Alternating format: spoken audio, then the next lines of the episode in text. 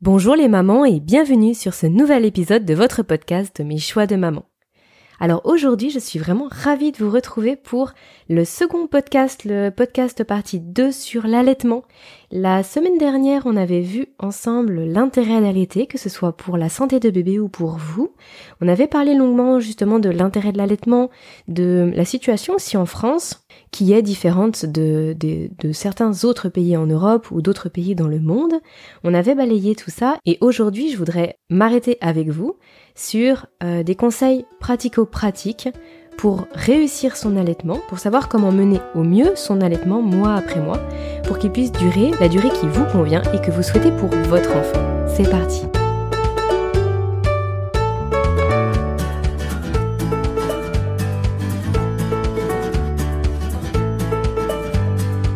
Alors, pour bien réussir son allaitement mois après mois, la chose la plus importante, c'est de bien commencer.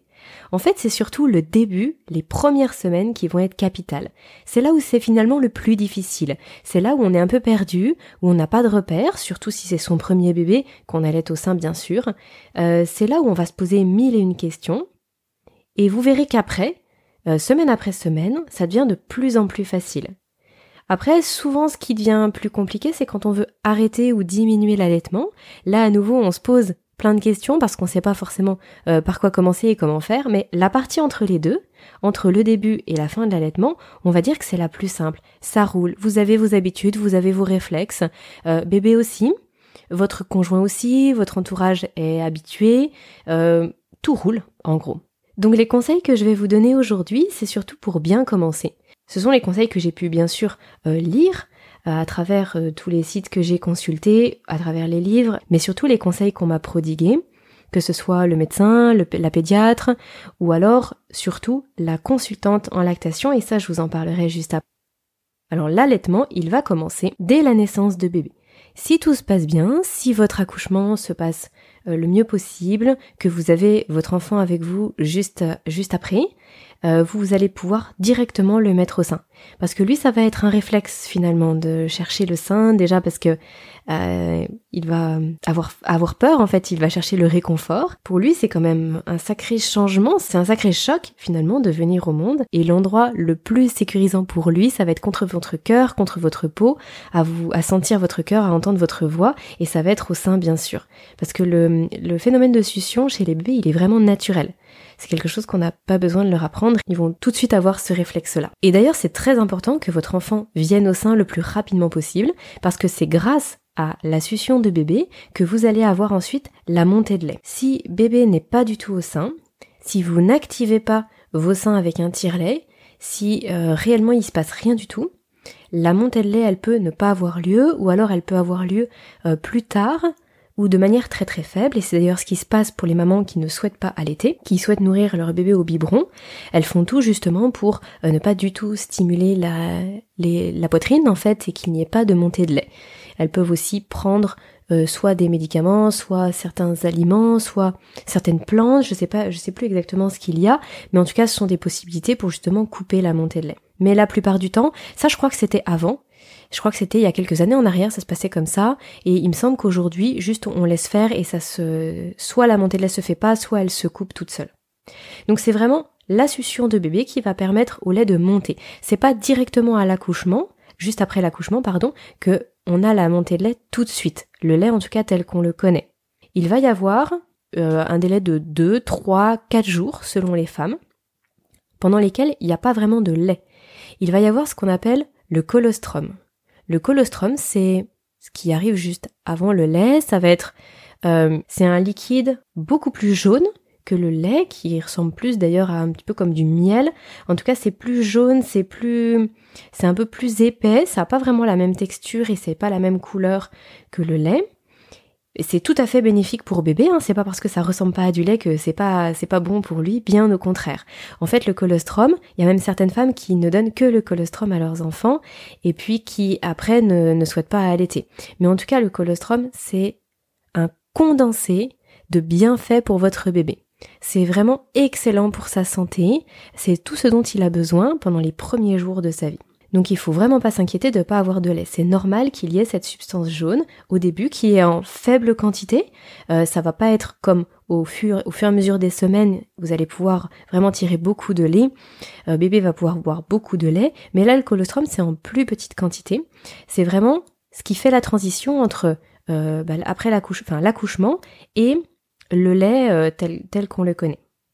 Je fais une parenthèse pour les accouchements qui seraient un petit peu plus compliqués. J'en parlais dans le précédent podcast, euh, c'est vraiment très important de préciser à l'équipe médicale que vous voulez allaiter votre bébé.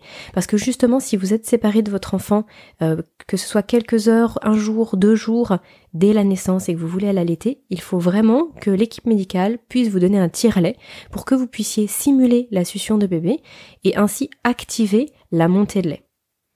Ça, c'est vraiment très important. Si vous ne le faites pas, c'est tout à fait possible que vous puissiez pas allaiter du tout, c'est même probable. Parce qu'en fait, la montée de lait, elle va pas bien se faire, elle va pas se faire de manière assez importante, et du coup, quand vous allez récupérer votre enfant, et que là vous allez le mettre au sein, ce sera trop tard. Surtout si lui, en parallèle, il a déjà bu du lait artificiel, que, que les sages-femmes n'ont pas attendu qu'il soit à votre sein pour, euh, pour boire. Donc ça, c'est important. Parenthèse fermée, euh, à partir du moment où vous avez votre montée de lait, là vous allez voir, vous, avez, vous allez avoir une quantité de lait qui va être bien plus importante. Et là, c'est vraiment là où l'allaitement euh, va se mettre en place sous la forme qu'on connaît le mieux. Alors, qu'est-ce qui se passe sur les deux ou trois premiers jours? Il y a que le colostrum et il y a bébé qui va s'habituer à téter votre sein.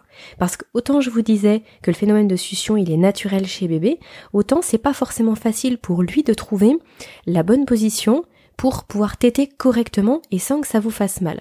Il y a certains enfants qui ne placent pas bien par exemple leur bouche et ça peut vraiment abîmer le mamelon, ça peut vraiment abîmer le sein, du coup c'est très douloureux pour vous et en plus lui il n'arrive pas à téter correctement. Et donc là c'est l'équipe médicale sont les sages-femmes qui vont vous entourer et qui vont aider à positionner bébé, à pour vous aussi pour trouver la bonne position, pour pouvoir le tenir, pour pouvoir le caler contre votre sein et pour pouvoir placer sa bouche autour du mamelon et qu'il puisse téter correctement. Et ça, vraiment, c'est très important. Il y a des allaitements qui s'arrêtent, qui sont interrompus parce que le mamelon est trop abîmé et qu'en fait, le bébé n'arrive pas à téter correctement. Du coup, il n'arrive pas non plus, lui, à activer la montée de lait, à, sucer le sein correctement. Et du coup, ça ne se, ça, ne se fait pas et l'allaitement ne peut pas être mené à bien. Ensuite, comme je vous le disais, au début c'est le colostrum, c'est pas vraiment euh, le lait tel qu'on le connaît. Donc en fait, il y a une très petite quantité et il faut pas du tout vous en inquiéter. C'est vraiment normal. En fait, on a l'impression que bébé, il ne boit rien. Et c'est pas grave, parce qu'en fait, le colostrum, c'est vraiment, vraiment très important, c'est capital pour bébé, et même s'il a que ça, il n'a besoin de rien d'autre. Vraiment ne pas s'alarmer par rapport à ça. Normalement, les sages-femmes, elles vous, elles vous guident par rapport à ça, elles vous le disent, mais il faut vraiment bien se le mettre en tête parce qu'au début, ça peut paraître très inquiétant. C'est-à-dire qu'en fait, il peut, y a que quelques millilitres qui vont sortir du, de votre sein, un sein souvent plus que l'autre en plus, et donc on se dit mais bébé il a rien à manger, il a rien. Et c'est vrai en termes de quantité, il n'a rien, mais il y a deux choses qu'il faut savoir. C'est déjà la première, qu'en fait votre bébé il a un estomac qui est minuscule, qui est comme une petite noix, il y a vraiment euh, rien du tout euh, qui, peut tenir dedans, il y a que quelques millilitres, donc c'est tout à fait normal que vous, vous puissiez pas produire des litres de lait parce que de toute façon il ne pourrait pas les boire. Ce n'est que jour après jour que l'estomac de votre enfant va, grossir petit à petit et va pouvoir recevoir plus de liquide. Donc ça c'est normal. Et en plus de ça, un bébé perd toujours du poids à la naissance. C'est vraiment tout à fait normal. Euh, par exemple, un bébé qui va naître à 3 kg, il peut descendre à 2 kg 7 sur les quelques jours qui suivent. En fait, il faut juste que cette courbe de poids ne descende pas en dessous d'un certain seuil et qu'elle commence à remonter à partir du moment où vous sortez de la maternité.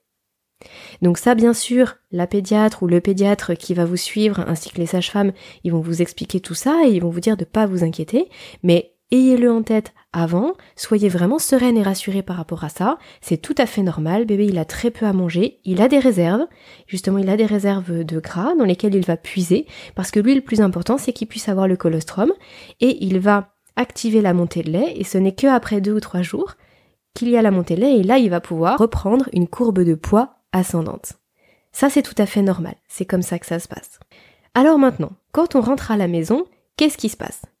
Euh, je vous avoue, quand vous allez rentrer à la maison, ça va être un petit peu, euh, ça va être un petit peu bizarre les sensations que vous avez. Déjà parce que vous êtes rempli d'hormones Et ça, honnêtement, on s'y attend pas. Euh, moi, j'ai été vraiment très surprise de de me sentir envahir par les hormones après l'accouchement. C'est vraiment fou. Au début, on est très très euphorique, on peut passer par des phases où on est très triste, on pleure pour un rien.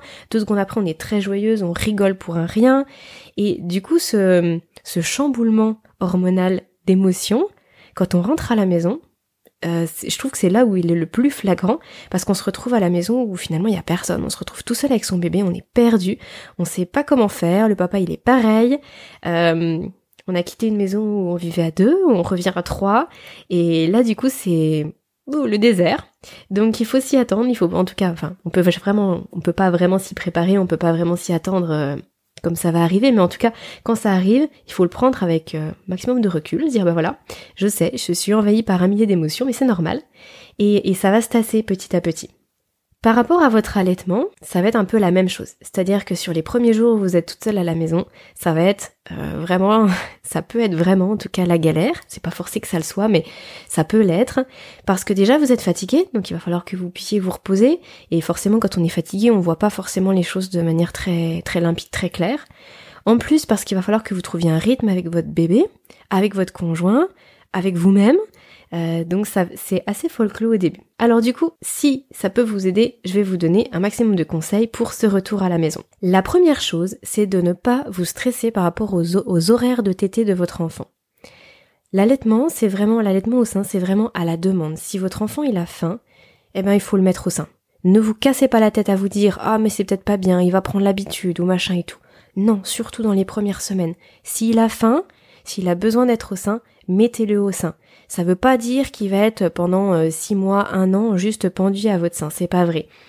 C'est juste que pendant les premières semaines, en plus, vous ne, vous, ne, connaissez pas encore la qualité de votre lait en fonction des heures de la journée, etc. Et puis lui, il n'a pas de rythme non plus. Donc, euh, il va falloir que ça se mette en place. Donc pas de stress. Si vous voyez qu'il a faim, vous savez qu'il a qu'il euh, est changé, il est propre, qu'il a pas froid, qu'il a pas chaud, qu'il a pris son bain, qu'il a dormi, tous les feux sont au vert, mais il pleure quand même, n'hésitez pas à le mettre au sein. Même si ça vous paraît surprenant par rapport à la dernière tétée, c'est peut-être qu'il a encore faim. Petit à petit, vous allez voir le rythme, il va se faire et il va se faire de façon assez naturelle finalement. Et puis même si vraiment il a pas faim, mais s'il a besoin d'avoir votre contact, de se sentir au sein, eh ben laissez-le au sein. Ça peut lui faire que du bien et à vous aussi. Il y a vraiment pas de souci par rapport à ça. Faut pas se poser la question de s'il mange trop, s'il mange pas assez. En gros, il va vraiment se réguler tout seul, finalement. Moi, je me souviens au début, il réclamait vraiment beaucoup, beaucoup à être au sein, et je me disais, mais c'est pas possible, il va, il va être énorme. En fin de compte, il se régulait, et après, il y a eu des périodes où il buvait vraiment beaucoup moins, où il pouvait rester 5-6 heures après la tétée du matin, euh, tranquillement, sans rien réclamer. Ça s'est fait vraiment assez naturellement. Mais c'est vrai qu'il avait vraiment un gros besoin d'être au sein. Euh, même sans forcément qu'il ait faim. Parfois, il en avait besoin pour s'endormir.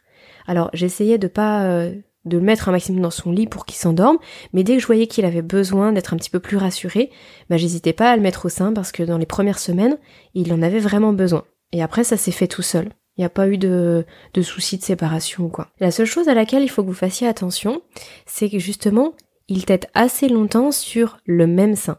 Ça c'est important. Parce que comme je vous l'expliquais dans le précédent podcast, euh, la qualité de votre lait, elle va différer en fonction des moments de la journée. Ah non, excusez-moi, je vous en ai peut-être pas parlé la dernière fois. Euh, je vous ai dit effectivement que la qualité du lait, elle différait en fonction des moments de la journée. Par contre, je vous ai vous ai peut-être pas dit qu'elle différait aussi en fonction des moments de la tétée. C'est-à-dire qu'au début de la tétée, il y a beaucoup plus d'eau qu'à la fin de la tétée. Et à l'inverse, il y a beaucoup moins de lipides, de matière grasse. Au début de la tétée, on va plus être sur quelque chose qui est très hydratant pour bébé et qui est plus glucidique. Donc c'est plus sucré, le lait va être un peu plus sucré. Plus on avance dans la tétée, au bout de 15-20 minutes, là vraiment on arrive sur un lait qui est plus nutritif, qui est plus riche, qui est plus riche en matière grasse et donc qui va être beaucoup plus intéressant pour bébé. Il y a beaucoup plus de choses dans la fin, en fin de tétée pour bébé qu'au tout début de la tétée. Donc c'est la seule chose à laquelle il faut faire attention. Que votre enfant, juste il tète pas pendant 5 minutes à chaque fois. Parce que sinon, il n'aura que le lait de début de tétée, il aura jamais le lait de fin de tétée, et du coup, là, il va lui manquer des choses. Là, il va lui manquer des bons lipides, des choses très intéressantes pour sa croissance et son bon développement. Là, la question, elle se pose un peu plus quand il va grandir, qu'il va avoir besoin de plus de lait et que vous allez lui proposer les deux seins. Il faudra bien que vous attendiez que le premier sein soit bien vidé, soit complètement bu pour le passer au second, parce que sinon il aura le début de tété sur les deux seins. Donc en termes de quantité, il sera calé, mais par contre il n'aura pas eu le bon lait euh, nutritif de fin de tété. Donc à part ça, il n'y a vraiment pas de questions à se poser, vous pouvez vraiment le mettre au sein à la demande. Après au début, ce qui peut parfois poser problème et ce qui peut être assez déstabilisant, c'est les possibles régurgitations. Possible régurgitation, euh, je sais même pas si je devrais dire ça. En fait, tous les bébés régurgitent. C'est vraiment naturel au début, tout simplement parce que au niveau de l'ésophage, euh, au-dessus de l'estomac, entre l'ésophage et l'estomac, vous avez un petit sphincter, un petit clapet. Et en fait, à la naissance, ce clapet, ce sphincter pour les bébés, il n'est pas complètement mature, c'est-à-dire qu'il ne se ferme pas complètement.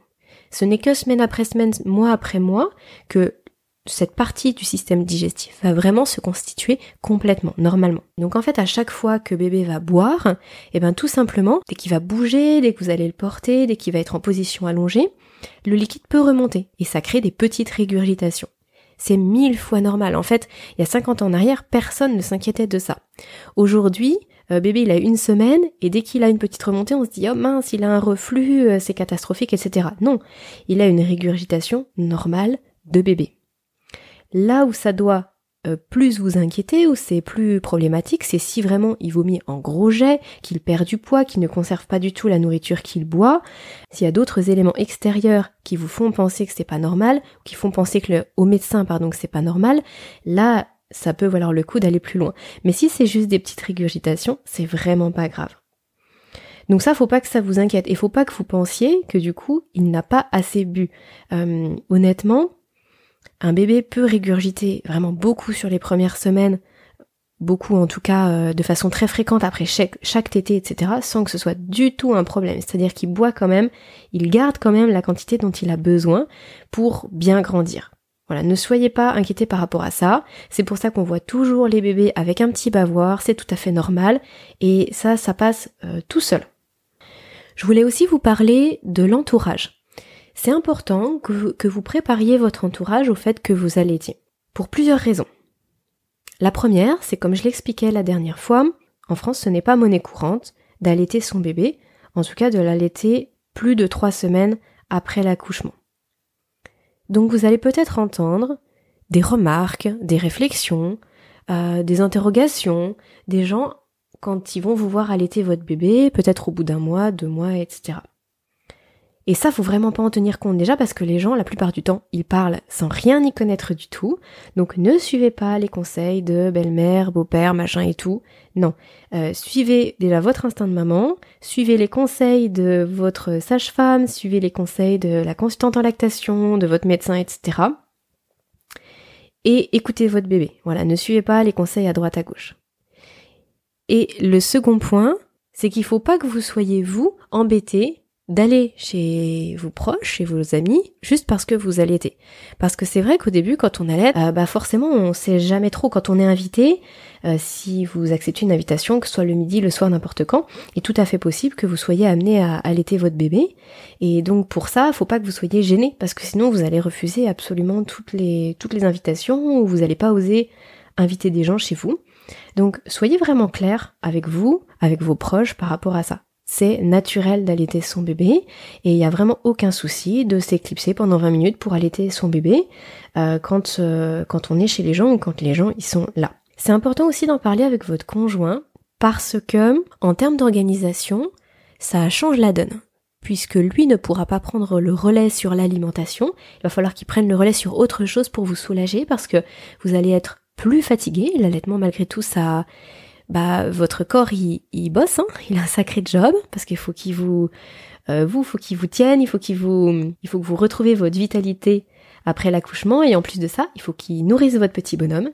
Donc forcément ça épuise, ça creuse, vous allez avoir faim, vous allez être plus fatigué, c'est vous qui allez allaiter bébé la nuit, donc forcément il va falloir que votre conjoint il puisse prendre le relais sur d'autres choses, que ce soit l'échange, le bain, le ménage à la maison, euh, faire les courses, préparer à manger, Il va falloir qu'il soit là.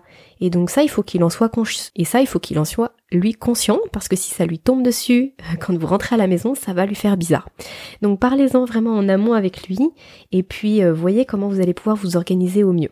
Ne, euh, comment dire, ne sous-estimez pas l'impact de l'allaitement sur votre fatigue. Ça, c'est vraiment un point très important. Il faut le prendre en compte. Ça ne veut pas dire que vous allez être fatigué non-stop pendant tout le temps où vous allaitez.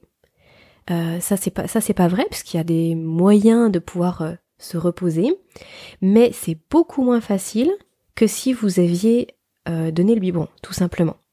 C'est normal puisque bébé va vous réveiller la nuit et qui va beaucoup vous solliciter. Vous allez beaucoup le porter. En fait, il y a plein d'éléments qui font que quand on a un bébé euh, quand on peut pas faire une nuit complète de sommeil, quand on a toujours un bébé dans les bras, quand on a son corps qui doit voilà gérer les hormones, se remettre de l'accouchement, euh, nourrir bébé, c'est vraiment épuisant. Ça se fait, ça se fait même très bien, mais faut pas négliger cette partie-là. Vraiment, j'insiste là-dessus. Ne sous-estimez pas ça et parlez-en avec votre conjoint, avec vos proches aussi, parce que s'ils peuvent vous aider, c'est tant mieux. Euh, si vous avez euh, vos, vos parents, des frères, des sœurs, des cousins, tout votre entourage qui parfois peut euh, venir avec un plat un plat qu'ils ont cuisiné, s'ils peuvent aller vous chercher vos courses, s'ils peuvent euh, venir vous aider à faire à passer l'aspirateur chez vous parce que vous pouvez pas vous libérer les bras, que vous avez le petit. Euh, voilà, ça peut vraiment être très intéressant. Et n'hésitez pas à les solliciter, en fait, ils seront vraiment très contents de se rendre utiles. Parfois, c'est souvent nous qui nous mettons des barrières, on n'ose pas solliciter notre entourage, et finalement, ils seraient très contents de le faire. Donc ça, ce sont plus des conseils finalement euh, plus psychologiques, en fait, de préparation. Maintenant, je voulais aussi vous partager des conseils euh, plus physique par rapport à votre, euh, à votre corps. Et là, du coup, je vais revenir sur le sommeil. Euh, ne faites surtout pas l'erreur que moi j'ai faite. J'ai fait une erreur, mais très commune. En plus, j'en avais un petit peu entendu parler avant et je suis tombée dans le panneau. Donc voilà, s'il vous plaît, ne faites pas la même chose. Là aujourd'hui, vous en entendez parler. Notez-le quelque part, gravez-le dans votre mémoire. Mais ne négligez pas ce point-là, il est essentiel. Quand on allait son enfant, il faut dormir quand lui, il dort. Parce que sinon, vous n'aurez jamais de répit. Et franchement, moi je suis tombée dans un engrenage de fatigue après la naissance de mon fils en grande partie à cause de moi et pas du tout à cause de lui. À cause de moi parce que je n'ai, pas eu les bons réflexes.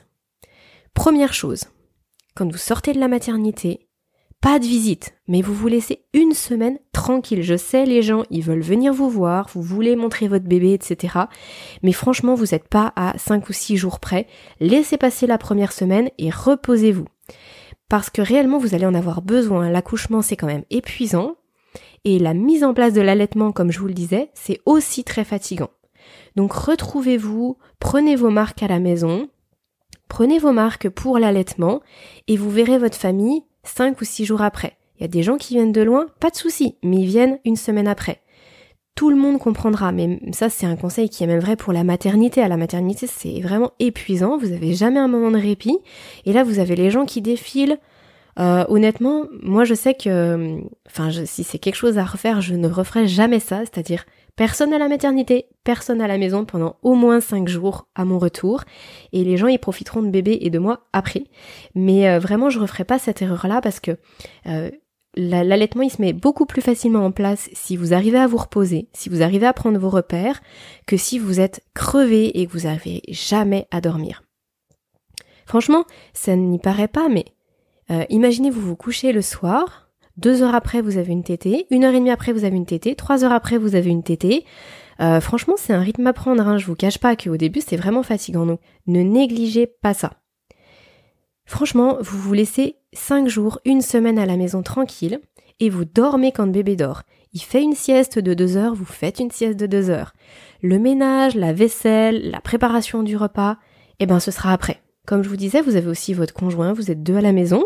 Lui, il, il s'occupera pas du tout de, l'alimentation pendant plusieurs semaines, pendant plusieurs mois.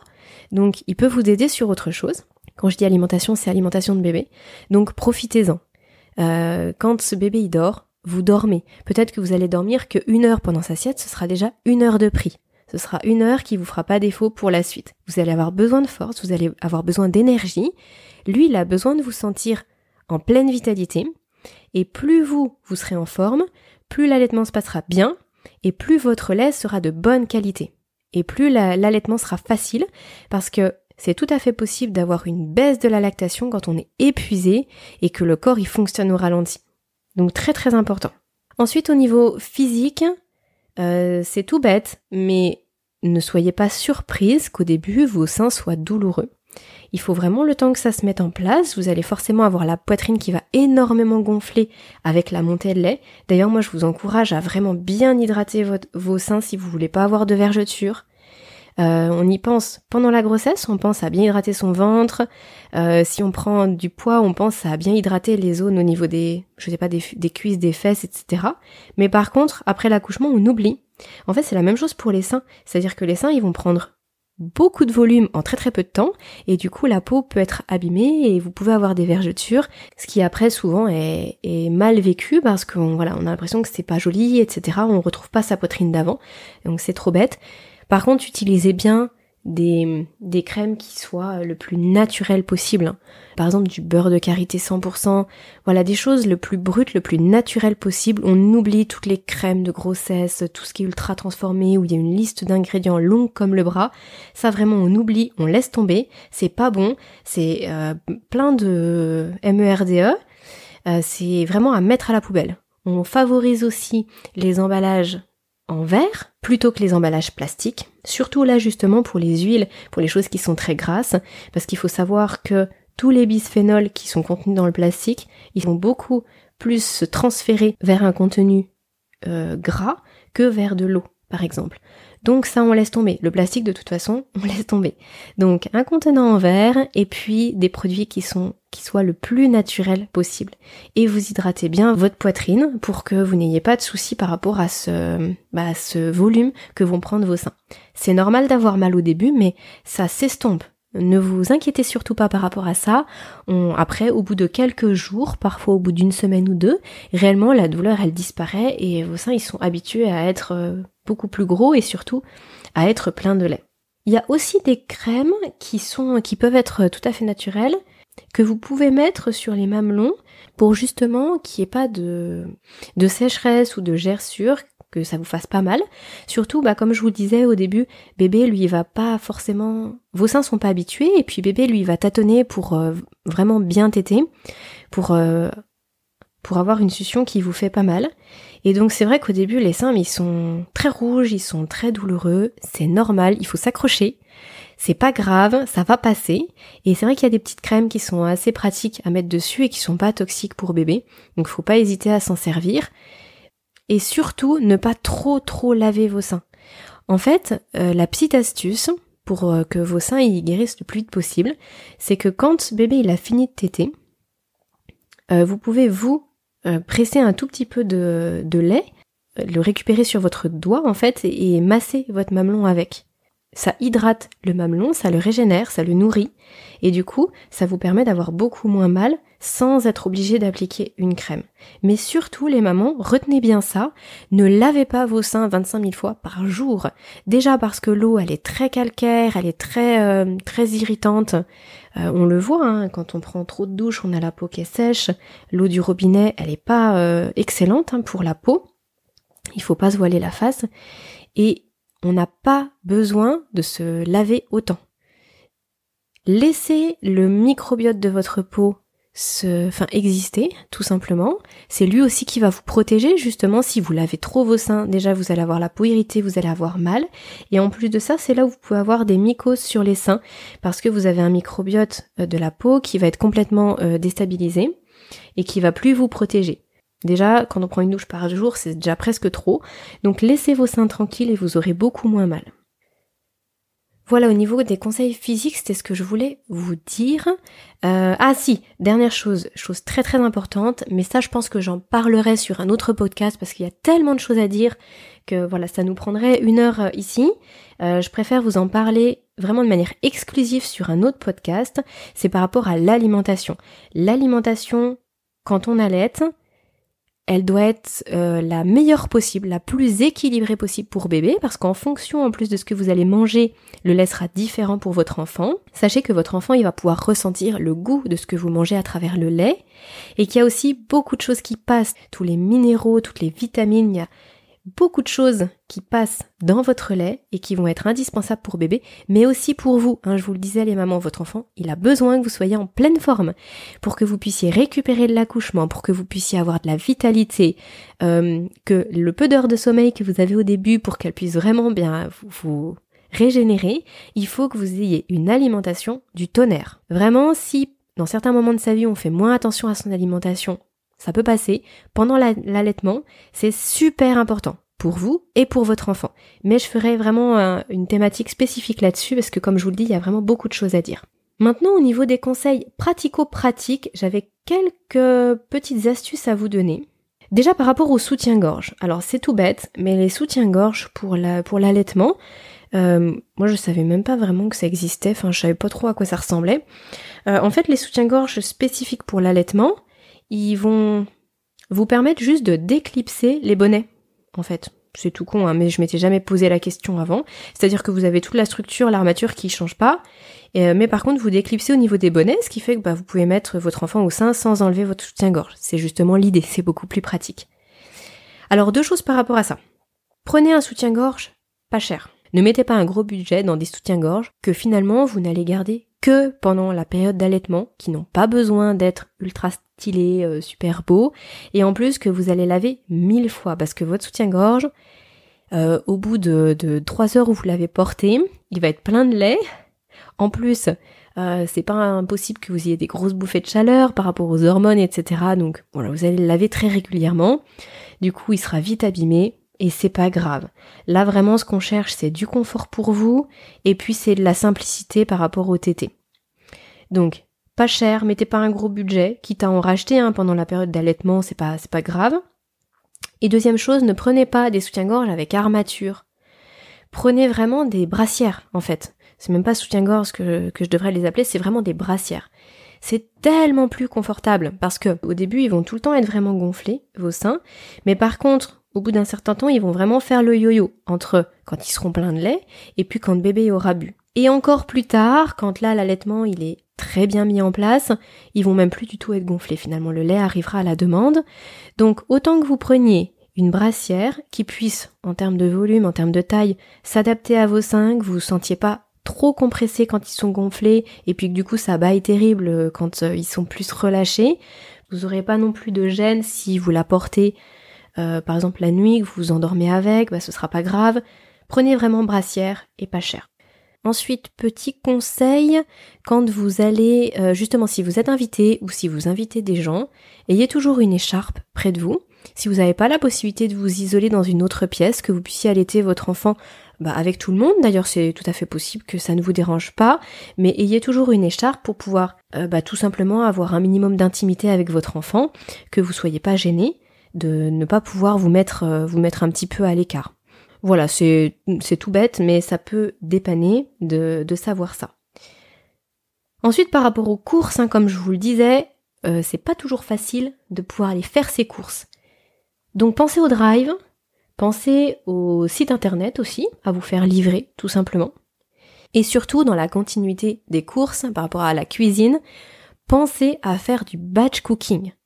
C'est THE solution gain de temps. Je connais rien de mieux. Euh, ça, c'est vraiment mais super important si vous arrivez à cuisiner une bonne fois pour toutes pour toute la semaine. C'est gagné. Vous allez avoir tellement plus de temps pour profiter de votre enfant, pour vous reposer, pour faire autre chose le reste de la semaine, que c'est vraiment pas négligeable. Vous faites un maximum de plats, vous congelez et vous êtes tranquille. Ah donc oui, c'est vrai que j'ai pas précisé, mais peut-être que enfin, je, pense que vous connaissez la notion de batch cooking. C'est le fait de cuisiner une fois, par exemple le dimanche, pour toute la semaine qui suit, de mettre au frais ce qui peut être mis au frais et de congeler le reste, pour ensuite n'avoir besoin que de sortir les repas jour après jour et ne plus avoir besoin de cuisiner systématiquement.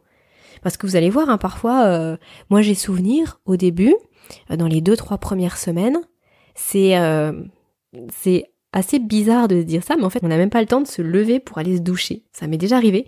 Même là, j'avoue, avec le recul, je me dis, mais comment c'était possible que je me lève pas du canapé pendant une journée complète? En fin de compte, si. Euh, il y a vraiment des journées qui sont atypiques, qui sont euh, assez folklore. Il y a des journées où il est moins facile que d'autres, et du coup on n'a même pas le temps d'aller se doucher. Alors vous imaginez bien, préparer à manger, c'est juste euh, l'enfer. Donc le batch cooking, c'est top.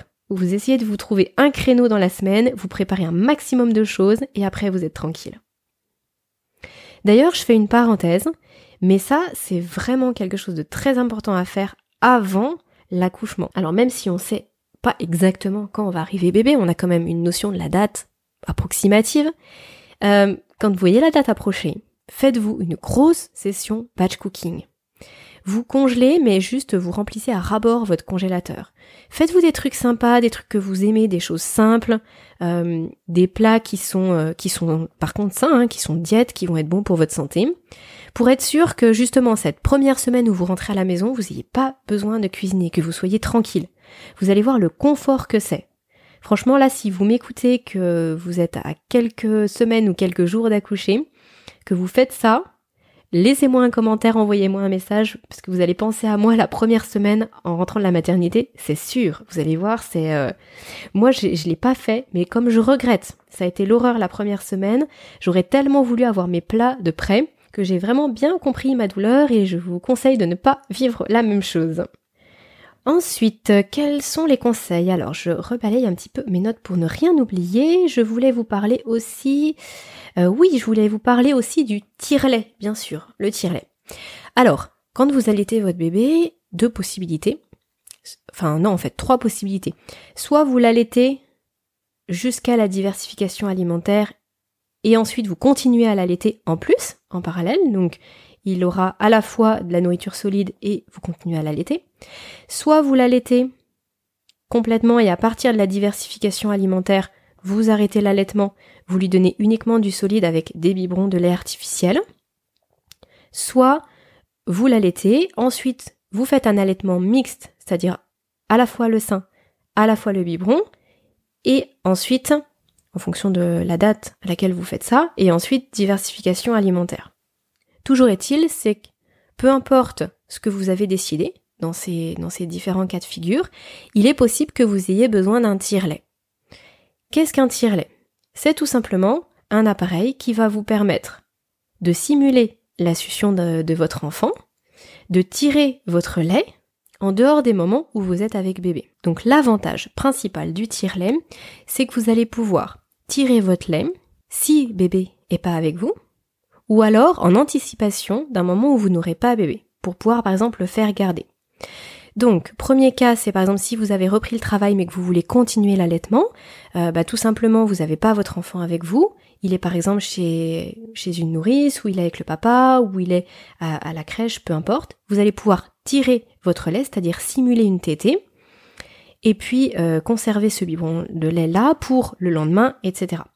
Ou alors en anticipation, justement, vous savez, vous gardez bébé à la maison, mais vous savez que vous allez devoir le faire garder euh, tel ou tel jour. Vous allez pouvoir tirer un petit peu plus de votre lait pour euh, bah, anticiper le moment où vous ne serez pas avec votre enfant.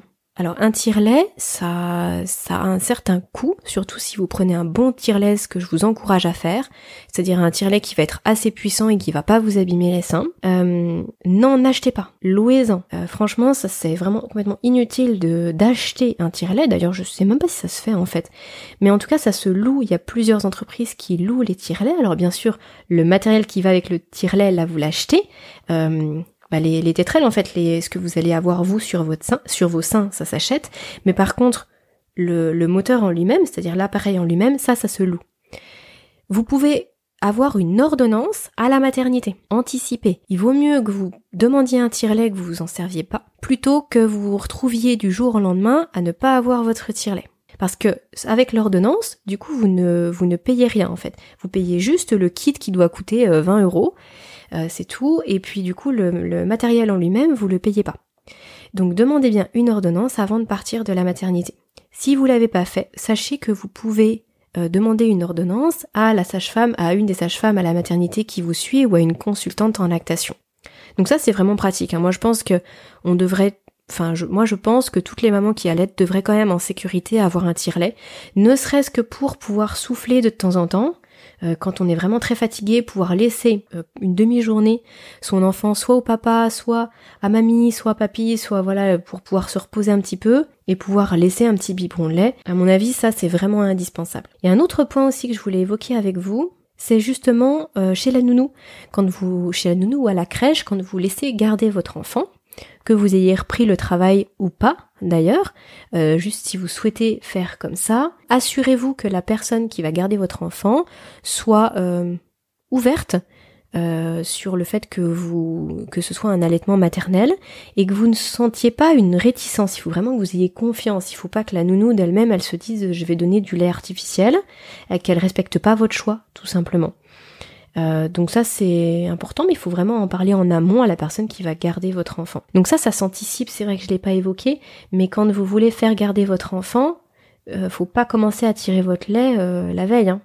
Il faut que vous puissiez avoir des stocks parce que sinon la nounou elle aura rien du tout à donner à votre bébé. Hein. Un biberon ça suffira pas. D'un jour sur l'autre, elle, vous aurez plus de stock. Donc ça se prépare.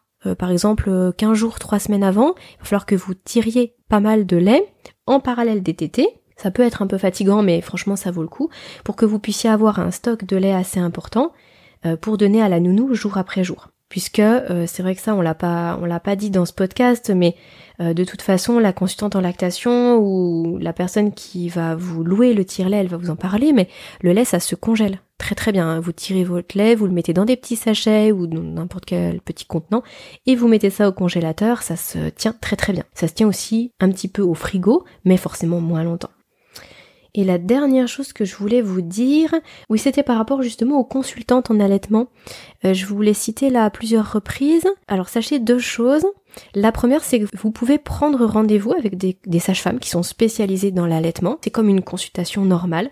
Donc ça, ça peut vraiment vous aider si vous avez beaucoup de questions, si vous avez des inquiétudes, si vous êtes dans une situation particulière, ça peut vraiment être intéressant. Mais vous avez aussi des réunions alors ça, je sais pas si dans toutes les maternités. En tout cas, moi, je sais que dans ma maternité, il y avait une réunion, non, il y a même deux réunions par semaine. Euh, c'est sur une demi-journée. Vous venez avec votre bébé à l'heure que vous voulez euh, sur la journée ou sur la demi-journée. Et vous pouvez bah, tout simplement partager votre expérience avec d'autres mamans. Il y a une consultante en allaitement qui est là. Euh, vous pouvez poser vos questions. Vous pouvez tout simplement être dans le partage.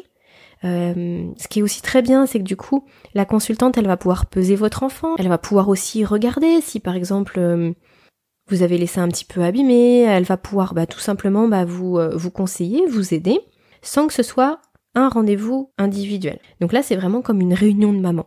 Donc c'est vraiment super, ça permet aussi de sortir de chez soi parce qu'il faut pas se voiler la face, mais les premières semaines, les premiers mois, euh, si on n'a pas repris le travail, si on n'a pas forcément beaucoup de familles euh, à proximité géographique, on peut se sentir un petit peu seul avec son enfant. Et là, c'est l'occasion de sortir, de rencontrer d'autres mamans qui sont dans les mêmes situations que nous, de partager des choses similaires. Puis euh, ça rassure aussi, surtout par rapport à à certaines périodes de l'allaitement. C'est vrai que ça, je voulais aussi vous en parler. Je vais prendre une minute. Euh, il y a des pics de croissance dans la première année de bébé. Des pics de croissance où il va avoir besoin de boire beaucoup plus. Et alors du coup, là, ça peut être euh, très très compliqué, ça peut être des grands moments de solitude, parce que votre enfant, il va avoir besoin de boire deux fois plus, mais vous, votre production de lait, elle va pas euh, pouvoir du jour au lendemain doubler.